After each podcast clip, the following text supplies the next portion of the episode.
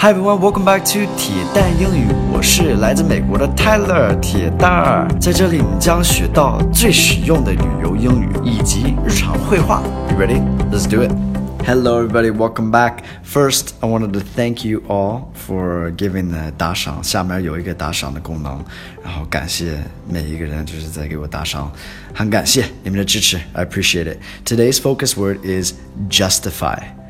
Justify. So um, justify is a little bit of a challenging word. It's maybe a more difficult word, um, but it means the same thing as defend. So it 就是保护或者是证明的意思. Alright, so let's look how it's used. You'll know once you look at the dialogue really how to use it.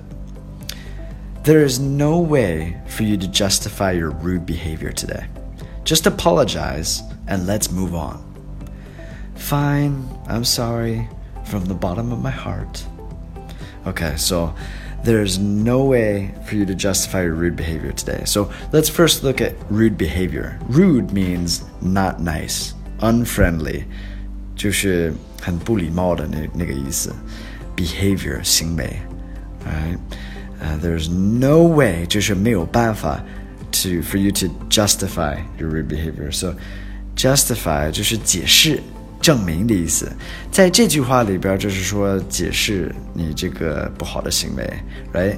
呃，你要是用翻译翻译软件，就是翻译一下这个 justify，可能是证明的意思，but it has that meaning of like defend yourself, uh, explain yourself, that kind of thing. Alright, so the next sentence, just apologize and let's move on. So apologize is to say sorry, 就是道歉的意思，and let's move on.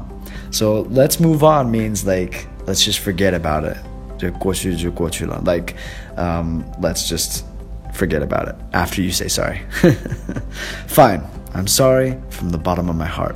通常我们也不会这么说，但是 from the bottom of my heart，我觉得你们应该呃学会这个说法。